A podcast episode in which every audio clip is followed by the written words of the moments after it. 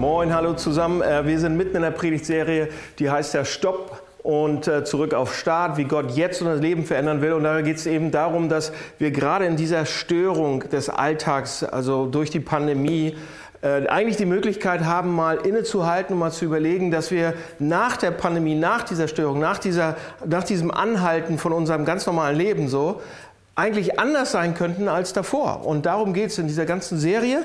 Und ähm, deshalb haben wir jetzt auch diese Predigtserie. Und heute kommen wir zu einem ganz spannenden Thema. Das heißt, man kann alte Denkweisen nicht in neue Lebensphasen mit hineinnehmen. Also eine neue Phase, eine neue Lebensphase erfordert ein neues Denken. Und ähm, manchmal müssen wir dann eben, wenn wir weiterkommen wollen, auch geistlich weiterkommen wollen, äh, unsere Denkweise anpassen oder auch äh, erneuern, wenn wir ähm, in eine neue Phase oder eine neue Lebensphase kommen. Und ein gutes Beispiel ist, ähm, in diesem Jahr werden noch zwei von meinen besten Freunden heiraten. Und ihr wisst, wie das ist, wenn man heiratet, dann kommen zwei Leute äh, zusammen und werden so eine neue Familie. Also jemand, der vorher Single war, ist jetzt kein Single mehr, sondern die sind ein Paar.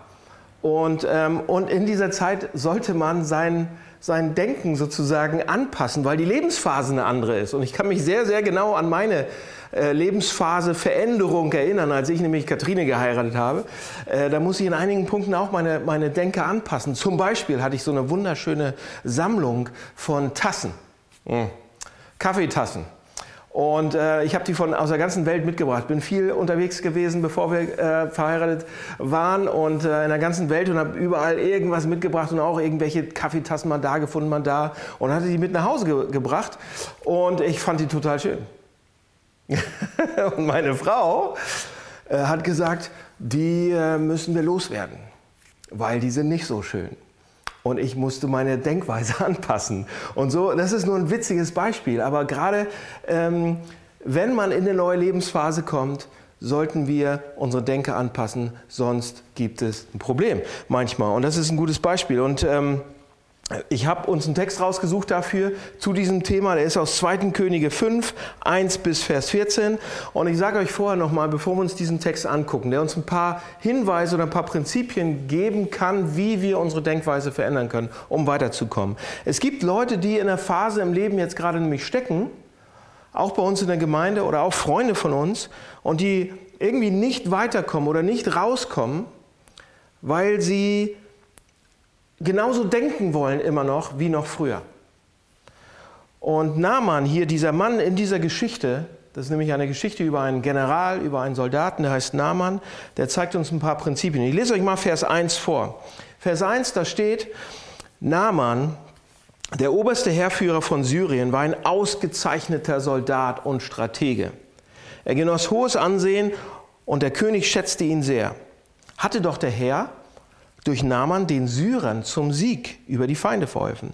Doch Naaman war aussätzig. Und hier ist mein erster Punkt. Man kann erfolgreich in seinem Leben sein, in einem, oder man kann erfolgreich in einem Lebensbereich sein und in einem anderen völlig versagen. Okay, das ist der erste Punkt heute. So, wer ist Naaman? Lasst uns den mal angucken. Äh, äh, Naaman ist ein Soldat mit makelloser Karriere. Der hat alles geschafft in seiner Karriere. Respektiert, mehrfach ausgezeichnet, wahrscheinlich so ganz viele Sterne. Ehrenhaft. Dieser syrische General hatte viele Kriege gefochten und und hatte viele Siege eingefahren für seinen König eben. Er war bekannt, alle salutierten, wenn er vorbeikam. Der hatte, der hatte Ehre und Ruhm gehörten ihm. Ja, er wurde gefeiert, seine Freunde liebten ihn, seine Feinde fürchteten ihn. Es gab Paraden für ihn. Ja, seine Soldaten haben ihn geschätzt. Und er war dadurch natürlich, dass er viele Schlachten und Kriege gewonnen hatte für die Syrer, war absolut auch einflussreich und mächtig in dem Land.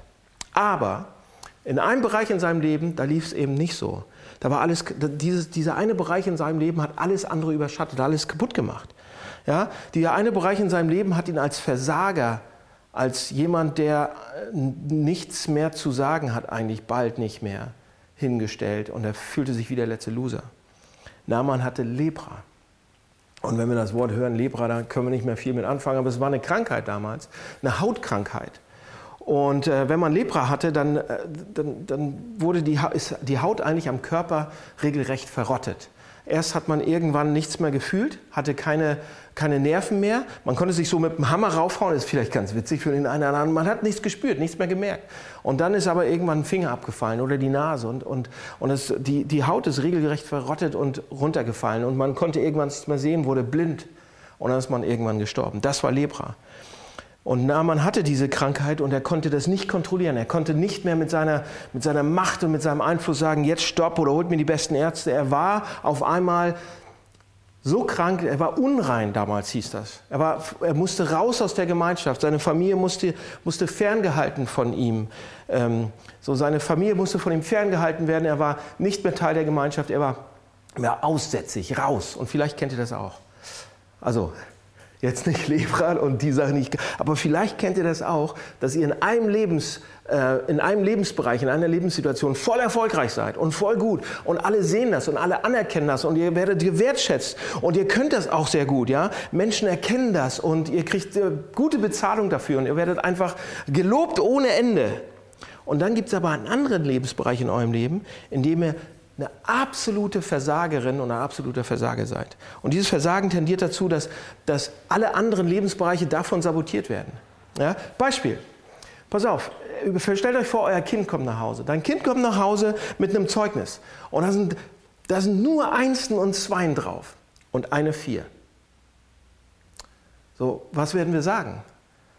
Wir werden leider nicht sagen, oh, super gemacht, das ist perfekt, dieses, dieses Zeugnis, du bist, du bist das beste Kind, was ist, sondern wir tendieren zumindest dahin, wir Eltern, alle eigentlich, dass wir dieses Zeugnis uns anschauen und raufgucken und sagen, ja, aber warum hast du denn da eine Vier? Du bist doch sonst so gut. ja? Ich weiß nicht, ob euch das bekannt vorkommt, aber das war bei mir auch so. Ja? Weil unsere Erfolge manchmal von unseren Versagen an anderer Stelle sabotiert werden und untergraben äh, alles, was wir geschafft haben und überdecken unsere Erfolge. Seht ihr, Naaman war bereich, war, war berühmt, hatte alles, war, war, hatte Ruhm und Ehre. Aber diese eine Sache, die musste unbedingt loswerden. Ja, es war eine Krankheit, aber die hat alles andere überschattet. Ähm, und das ist der erste Punkt. Der zweite ist, was wir von Naaman lernen können, um weiterzukommen. Der zweite ist, man kann durchaus mit alten Einstellungen und Denkweisen in neue Lebensphasen gehen. Das kann man, das funktioniert. Seht euch Vers 2 und 4, äh, Vers, Verse 2 bis 4 an. Ähm, ich erzähle sie kurz, ich lese sie jetzt nicht vor, aber Vers 2 bis 4, da ähm, wird uns erzählt, dass Naaman auf Plünderungszügen war und ähm, in, in, der ganzen, in, in der ganzen damaligen Welt, in der Antike sozusagen, er war auch in Israel, hat Feldzüge geführt und hatte dann dort ähm, eine Sklaven, ein Sklavenmädchen mitgebracht Wahrscheinlich die Eltern sind dann auch nicht mehr da gewesen, die wurden getötet. Und dieses Sklavenmädchen arbeitete im Namans Haus und sie war die Sklavin seiner Frau und sie glaubte an Gott, sie war aus Israel. Und sie erzählte von der Frau von Naaman, also wenn Herr Naaman doch nach Israel reisen würde, da gibt es einen Mann, von dem glaube ich wirklich, dass wenn er zu dem geht und ihn bittet, dann kann Herr Naaman wirklich geheilt werden. Ja, dieses Sklavenmädchen, das eigentlich allen Grund hätte, ihn zu hassen, mochte ihn aber und, und hat ihm eine Zukunft sozusagen angeboten. Und Naaman hörte das und weil er keine andere Möglichkeiten mehr sah, weil es keine sonst irgendwelche Möglichkeiten, keine Ärzte oder sonst was, reiste er in dieses fremde, feindliche Land, um diesen Propheten, um diesen Elias, Elisa zu suchen. Naaman ging zu seinem König und erzählt ihm das. Und jetzt lese ich euch Vers 5 und 6, da geht es nämlich weiter. Der syrische König bestärkte ihn, ja, diesen Propheten aufzusuchen, gab ihm ein Empfehlungsschreiben an den König von Israel mit. Und dann, pass auf, was Naaman machte. Naaman machte sich auf den Weg. Er nahm sieben Zentner Silber, 70 Kilogramm Gold und zehn Festkleider als Geschenke mit. Das Schreiben an den König Joram, das, das nahm er auch mit und das lautete, der Mann, der dir diesen Brief überreicht, ist mein Diener Naaman. Ich habe ihn zu dir gesandt, damit er sich von seinem Aussatz bei dir heilen lässt. Ja? Naaman reist mit einer alten Denkweise in dieses Land. Ja, er ist an Macht gewöhnt, er ist an, an, der, an die militärische Befehlskette gewöhnt. Also nimmt er dieses alte Denken, ja, diese, diese Macht, Einfluss, Befehle und, ähm, und, und Geld und, und Erfolg und reist damit nach Israel und versucht damit seine Heilung zu er, er, erkaufen. Ja, sein Leben, seine nächste Lebensphase zu erkaufen. Und das geht natürlich nach hinten los. Und Leute, viele von uns haben aber manchmal auch gewisse Denkmuster noch, oder? Wir, in denen wir vielleicht sogar erzogen worden sind und mit denen wir, die wir versuchen, auch in, in andere spirituelle Bereiche unseres Lebens sozusagen zu übertragen und mitzunehmen. Und das geht auch nicht richtig gut. Wir, wir, wir tendieren ganz natürlich dahin, dass wir diese Muster und Einstellungen in unser spirituelles Leben mit hineinnehmen, in das Gott uns führen will. Und oft passen unsere Denkweisen, die wir aus unserer Vergangenheit haben oder aus unserem Job haben oder von wo sonst haben, nicht mit spirituellen Dingen überein. Ja?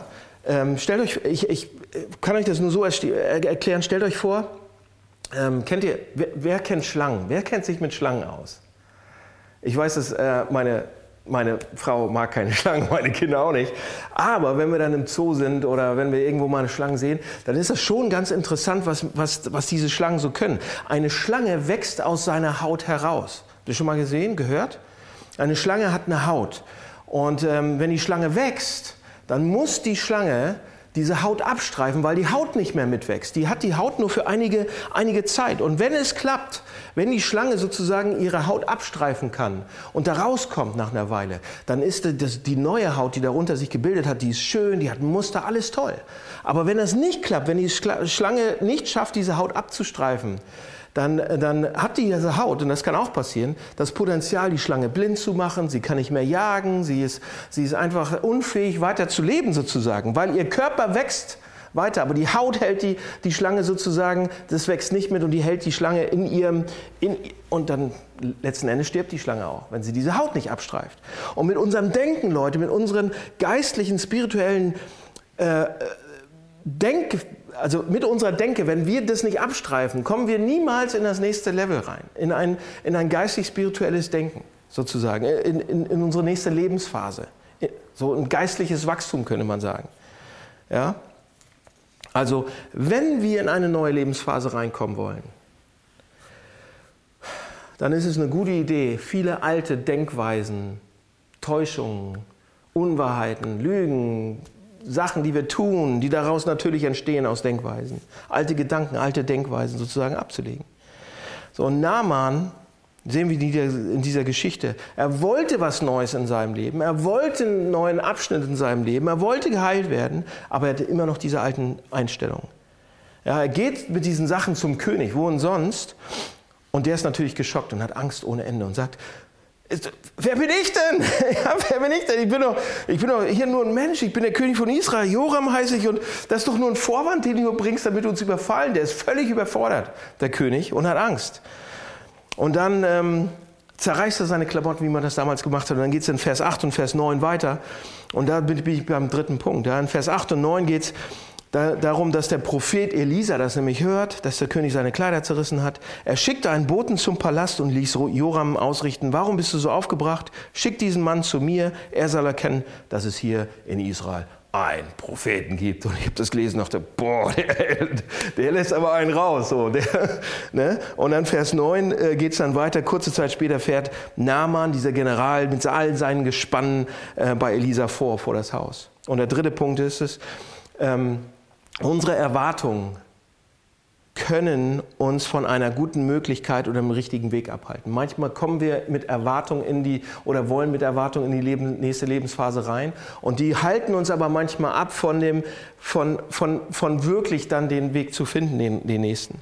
Seht ihr, was hier passiert nämlich bei Naaman ist es, Naaman geht zu Elisa, Elisas Haus mit seiner gesamten Entourage mit allen Elitesoldaten, die er hat, mit den Pferden, mit den Wagen, mit dem Silber, mit dem Gold, mit den Klamotten. Er nimmt seine beste Militäruniform heraus, die er so hat. Und sagt damit, ich bin ein wichtiger Mann. Ich bringe Gold mit, ich bringe Silber mit, ich bringe all diese Sachen mit. Und deshalb sollte ich auch ohne weiteres Zugang zum König oder zum Propheten oder zu Gott haben. Ja, und Vers 10 steht dann da, was Elisa macht. Elisa macht, der Prophet schickte einen Diener vor das Haus der dem syrischen Heerführer sagen sollte, geh an den Jordan und tauf dich siebenmal. Dann wird dein Aussatz verschwinden und du wirst gesund sein. Also Elisa kommt noch nicht mal selbst da raus. Diese riesen Entourage kommt, er schickt einen Diener und lässt ihm was sagen. Und Naaman, könnt ihr Naaman so aufgeplustert mit allem Ding, jetzt, jetzt werde ich geheilt und mit allem, ich bezahle auch dafür, kommt, der, der verliert seine Gesichtszüge. Und da steht, er wird wütend, Vers 11 und 12. Da wurde Naaman zornig, kehrte wieder um und schimpfte.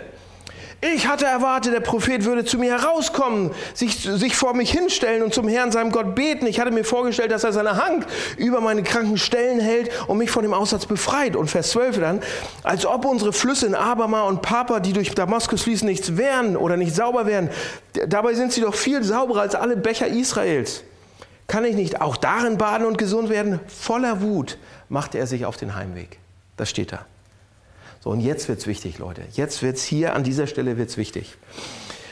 Wir sind, wir sind hier in der Predigt, wir sind ja dabei heute zu sehen, wie wichtig es ist, unser, unser Denken anzugleichen, damit wir in eine neue Lebensphase kommen können. Und manchmal verhindern Erwartungen, die wir so im Leben haben, unsere eigenen Erwartungen, dass wir in die nächste äh, Lebensphase kommen. Oft genug gehen wir nämlich zu Gott oder zu der, zu der nächsten Stelle, wo wir weiterkommen oder eben auch zu Gott mit unseren Erwartungen, die wir so haben. So wie Naaman. Zum Beispiel, wenn es dazu kommt, Gott kennenzulernen oder sich mit Gott zu beschäftigen oder ihn anzuerkennen als Gott oder zu sagen, ja, äh, es gibt wahrscheinlich wirklich einen Gott oder sich mit Gott zu beschäftigen oder ihn sogar dann als Gott für mein Leben anzunehmen, dann schrecken wir oft davor zurück oder viele von uns und sagen, nee, das geht zu weit. Das kann ich nicht. Wieso? Ich denke, der entscheidende Grund ist, dass wir zu Gott gehen oder zu Jesus Christus gehen und ihn durch unsere Brille mit unseren Vorstellungen oft anschauen. Dass wir ihn beurteilen auf der Grundlage unserer Vorstellung davon, wie Gott sein kann und wie Gott nicht sein kann, wie die Welt auszusehen hat, wie sie funktionieren kann. Das heißt, wir schauen auf Gott und wir haben unser Raster im Kopf, was für Eigenschaften Gott hat und was, was, was, welche nicht und, und wie er überhaupt als Gott sein kann und, und ob es ihn überhaupt gibt oder nicht. Und was Gott macht und was er sagt und was Gott tut in unseren Vorstellungen ähm, und, was eben, und was eben nicht da reinpasst.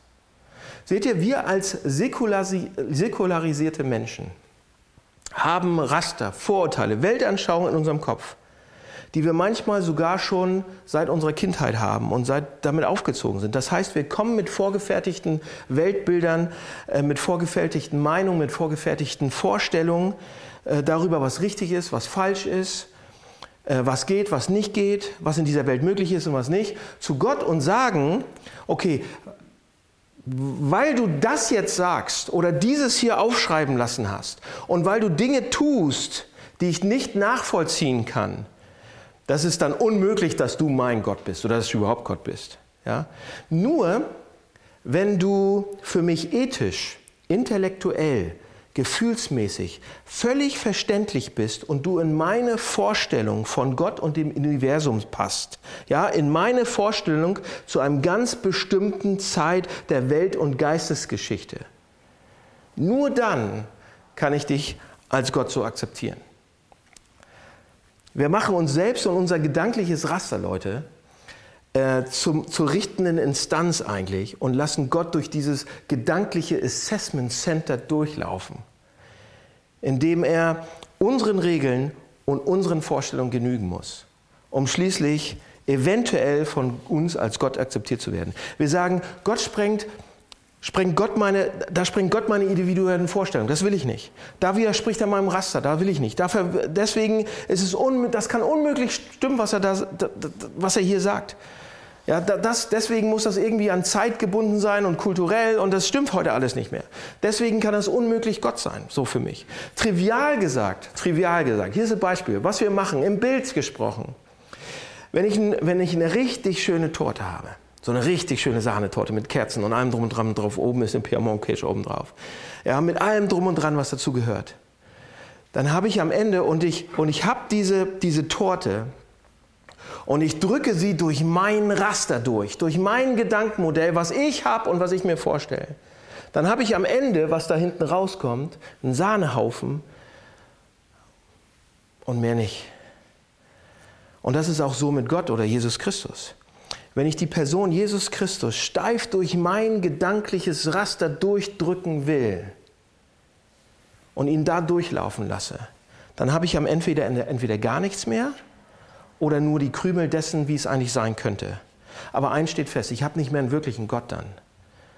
Und das Leute, das Entscheidende an diesem Gott oder an Gott überhaupt ist doch gerade, dass wenn er Gott ist, dass er deshalb meine gedanklichen Muster einfach mal durchsprengen kann oder nicht. Per Definition ist er doch größer als ein Raster und als meine Vorstellung. Per Definition. Wenn er Gott ist, dann bedeutet das doch im Kern, dass er das Recht hat, mal alles vom Tisch zu wischen, was ich so denke. Und meine Vorstellung mal in Frage zu stellen. Dass er unseren Horizont sprengt und unser Raster erweitert, erneuert. Darin besteht doch eigentlich die Eigenschaft und das Wesen von Gott. Oder nicht? Hm. Wenn ich nicht bereit bin, oder wenn wir nicht bereit sind, ja, unsere Muster, mein Muster einmal in Frage zu stellen, werde ich niemals Gott finden. Sondern nur eine selbstproduzierte, temporäre Weltsicht von eventuell einem Gott, aber keinen wirklichen Gott. Wenn ich Gott finden will oder ihm weiterhin nachfolgen will, weiterkommen will, dann muss ich bereit sein, meine Kategorien beständig mal erweitern zu lassen und korrigieren zu lassen. Seht ihr, Naaman ist stinksauer hier, rasend vor Wut. Er geht, er dreht sich um, er geht, weil es nicht reinpasst in seine Vorstellung. Und er geht. Er will den leitenden Pastor haben, er will den leitenden Propheten haben, er will, dass er kommt und mit den Armen winkelt und so weiter und vom Himmel herabbetet und sofort wieder gesund. Anstelle kommt so ein Diener, ein Sklave. Und er muss sich demütigen lassen hier. Und im kleinen blöden Jordan soll er sich waschen und, und wie all die anderen Bettler und Sklaven, die sich da gewaschen haben.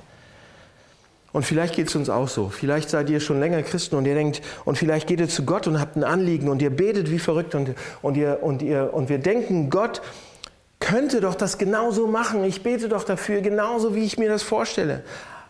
Aber dann macht er es nicht. Wir denken, das wäre doch das Beste für mich.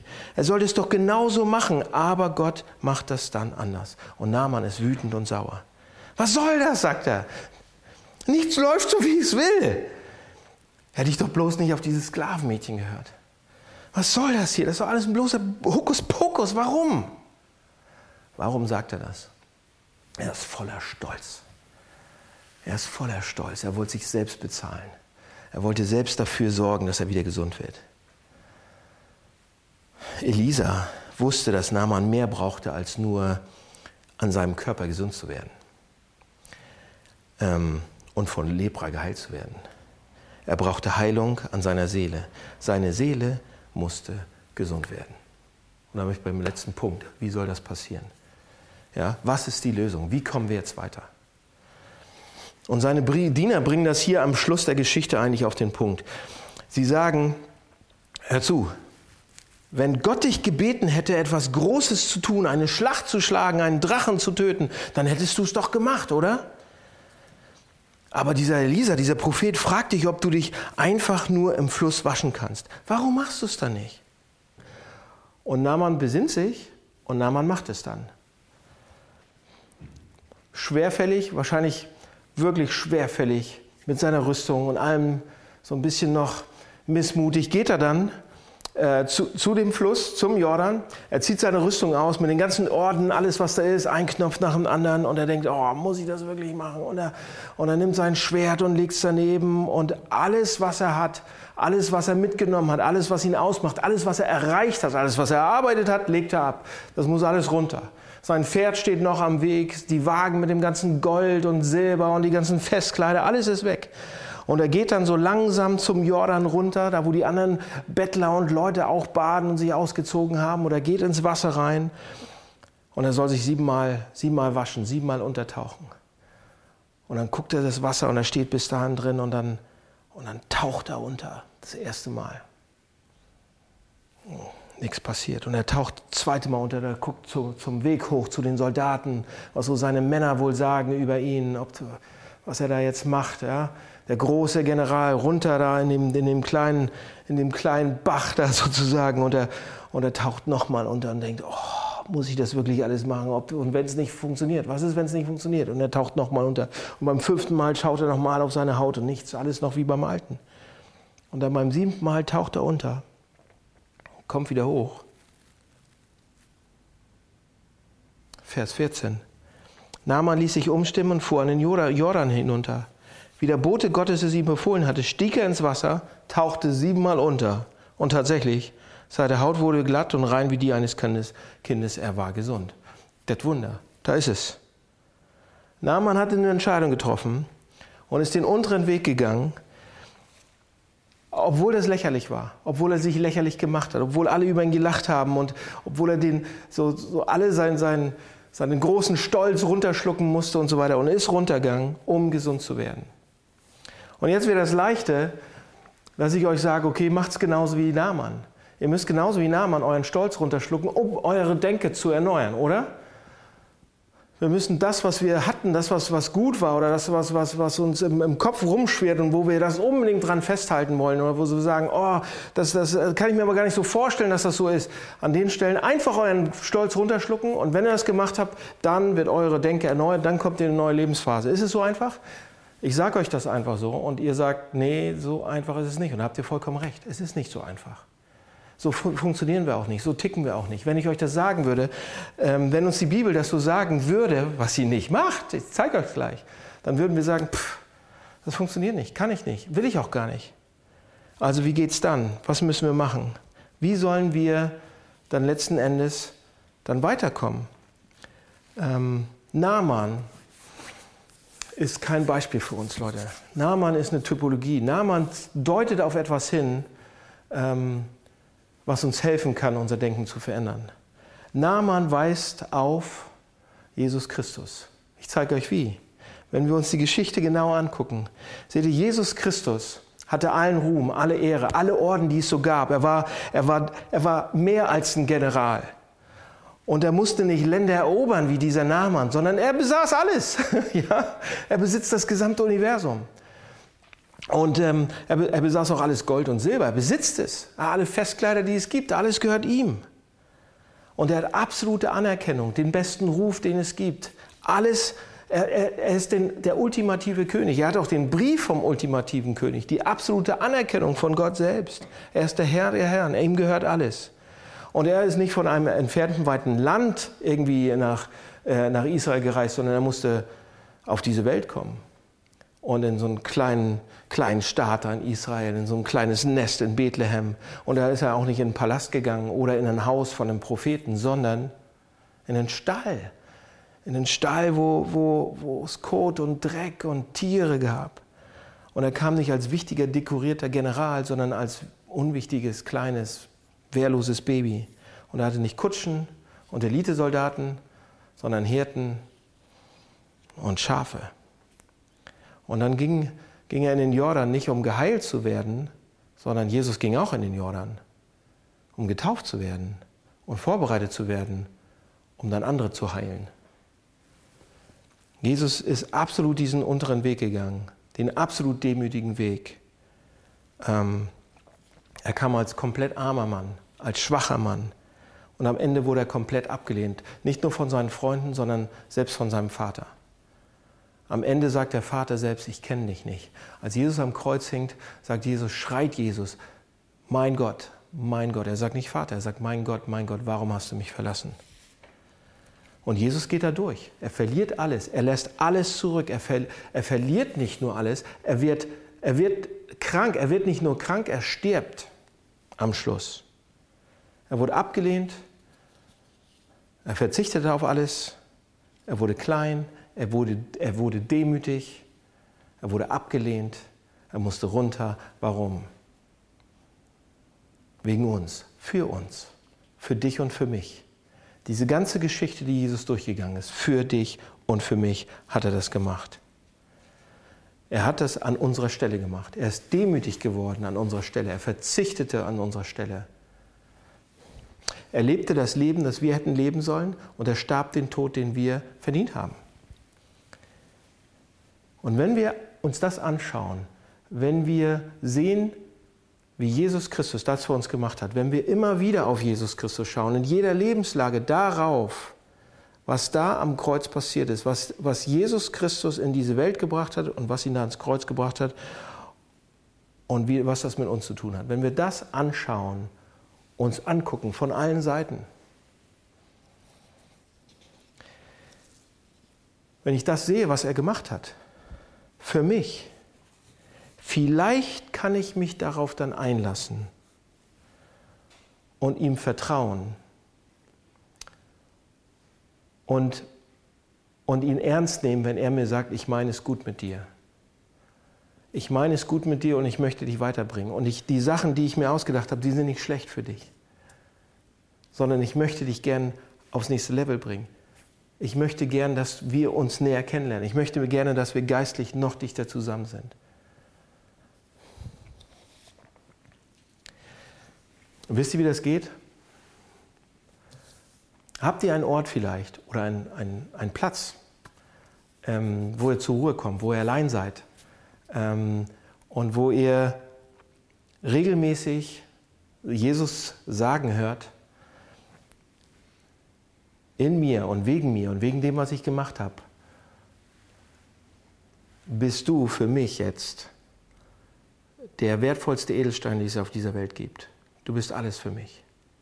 Ich habe alles für dich gemacht, ich habe es dir gezeigt und du bist jetzt alles für mich. Du bist so wertvoll.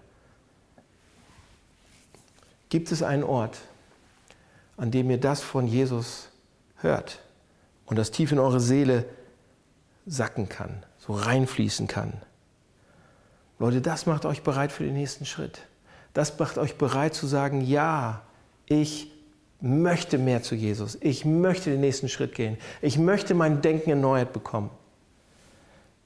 Nicht indem ich auf mich sehe und in dem, was ich verliere und in dem, ähm, was, wo ich meinen Stolz runterschlucken muss und was ich immer schon so gemacht habe, sondern indem ich auf ihn sehe, wie er über mich, was er für mich gemacht hat und wie er über mich denkt jetzt. Wenn ich darauf schaue und sehe, wie tief er gegangen ist für mich, vielleicht kann ich dann auch tief gehen, um weiterzukommen. Seht ihr Vers 15. Da kehrte der Naaman, der General, zu seinem Gefolge zum Propheten zurück, mit seinem Gefolge zum Propheten zurück und bekannte ihm, jetzt weiß ich, dass es nirgends auf der Welt einen wahren Gott gibt, außer in Israel. Jetzt weiß ich, dass es keinen anderen Gott gibt als dich, Jesus Christus.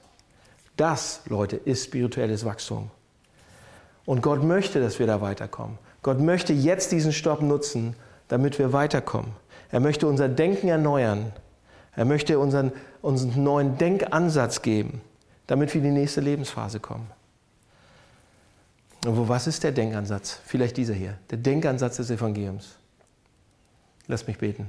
Vater im Himmel, vielen Dank für diese Geschichte, vielen Dank für Naaman und bitte lass es tiefer sacken.